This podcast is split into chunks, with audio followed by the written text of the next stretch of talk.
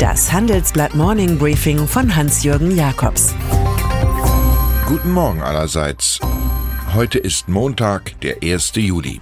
Und das sind heute unsere Themen. Die Catcher von Brüssel. Seehofers gekippte Kommission. Deutsche Bank bittet zum Aderlass. Der Blick nach Brüssel. In den letzten Stunden war er wie das Warten auf die Roulettekugel. Rot, schwarz oder doch grün null. Der EU-Gipfel stand vor dem Dilemma, aus zwei Europawahlverlierern einen EU-Kommissionspräsidenten oder eine andere brauchbare Personalie zimmern zu müssen. Es zeigte sich, den Sozialdemokraten Franz Timmermans lehnen vier osteuropäische Staaten und wohl auch viele in der konservativen EVP-Fraktion aus ganzem Herzen ab. Als Dealmakerin hatte Kanzlerin Angela Merkel diesmal das Geschick eines Trakeners im Porzellanladen. Was hier fehlt, ist klassische Diplomatie, also der Schulterschluss mit Frankreich, der einen Satz vermeiden hilft. Rien ne va plus.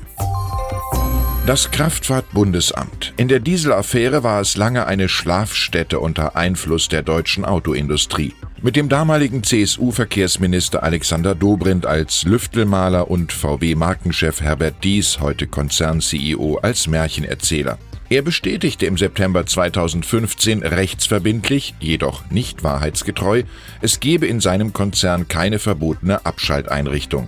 Erst die ermittelnden Staatsanwälte brachten die Behörde auf Trab, wie unser großer Report schildert. Und dass ein Manager der zentralen Betrugsfirma Audi im Mai 2003 als Goethe von Ingolstadt dichtete, Defeat Device, komm her zu mir, gar schönes Spiel spiel ich mit dir.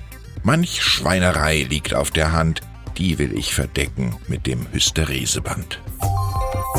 Wer nicht mehr weiter weiß, gründet einen Arbeitskreis. Nach diesem Schema hat sich die Bundesregierung mit allerlei Kommissionen geschmückt. Aber leider produzierten Bund, Länder und Städte in der Kommission gleichwertige Lebensverhältnisse einen Rohrkrepierer. Die von CSU-Minister Horst Seehofer, SPD-Ministerin Franziska Giffey und CDU-Ministerin Julia Klöckner geleitete Gruppe fand keinen Kompromiss. Der für Mittwoch avisierte Abschlussbericht fällt aus. Seehofer will jetzt demnächst etwas Eigenes zum Vortrag bringen. Wenn sonntags die Aufsichtsräte der Deutschen Bank tagen, sieht die Finanzwelt danach oft anders aus. Am nächsten Wochenende ist es wieder soweit. Dann kommt ein größerer Umbau des Vorstands. CEO Christian Sewing wird wohl zusätzlich vom erschöpften Vorstand Garth Ritchie das Investmentbanking übernehmen. Auch sollen, nach unseren Informationen, 15.000 bis 20.000 Stellen abgebaut werden, ein Fünftel der Belegschaft. Nach vielen Irrungen und Wirrungen ist das Frankfurter Geldhaus bei Adam Riese angelangt. Ein Musterbeispiel der PR-Kunst. Die Papierflut der G20-Macher nach ihrer Konferenz im japanischen Osaka. Als Erfolg gilt schon, dass es eine gemeinsame Erklärung gibt, auch wenn sie eine leidliche Hülsensammlung ist. Ökonomen können das Geschwurbel leicht entzaubern. Die gefeierte Wiederaufnahme der USA-China-Handelsgespräche sei ein Waffenstillstand, aber noch kein Frieden, erklärt IFO-Chef Clemens Füst. Begrüßt wird in diesen Kreisen dagegen die neue Freihandelszone der EU mit den Mercosur-Staaten Argentinien, Brasilien, Paraguay und Uruguay. Donald Trump. Als politischer Welttourist ist ihm jetzt das Kunststück gelungen, als erster amtierender US-Präsident nordkoreanischen Boden zu betreten. Good to see you, hörte er dabei an der Grenze von Potentat Kim Jong-un, ehe sich die beiden Männer dann 53 Minuten lang auf der südkoreanischen Seite unterhielten. Immobilienfachmann Trump betreibt Politik, als gelte es, permanent ins Guinness-Buch der Rekorde zu kommen. Die Stimmung erschien zuletzt weitaus trister als die Lage.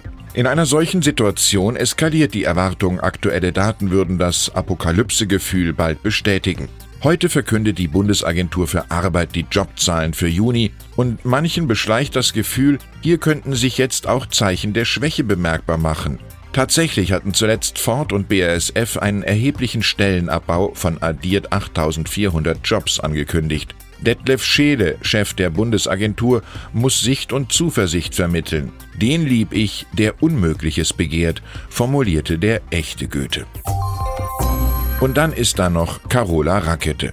Die Kapitänin des Seenotrettungsschiffs Sea-Watch 3, die entgegen italienischer Anweisungen 40 verzweifelte Migranten in den Hafen von Lampedusa brachte. Sie hatte die Flüchtlinge bereits am 12. Juni vor Libyens Küste an Bord genommen. Rakete droht in Italien nun eine Haftstrafe. Heute wird sie einem Richter in Agrigent vorgeführt. Man dürfe von einem Land wie Italien, immerhin Gründungsmitglied der EU, ein anderes Verhalten erwarten, sagt Bundespräsident Frank-Walter Steinmeier. Wer Menschenleben rettet, kann nicht Verbrecher sein.